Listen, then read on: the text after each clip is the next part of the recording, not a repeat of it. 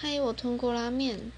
我觉得只要去打工就好了，做服务业的打工需要与人对话的。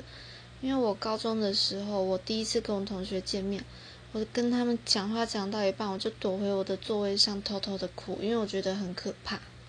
但我又很想要克服这个恐恐惧，所以我就去找了租书店的工作。毕竟我那么爱看漫画，然后就在过程之中就不断的训练自己跟客人聊天。然后，因为要推荐他们漫画，所以也算是有一个话题性的共鸣。对，有话题性很重要。那之后，我又去找了一些销售的打工。所以，如果你是学生的话，我会建议你可以去找一些需要与人互动的打工来克服。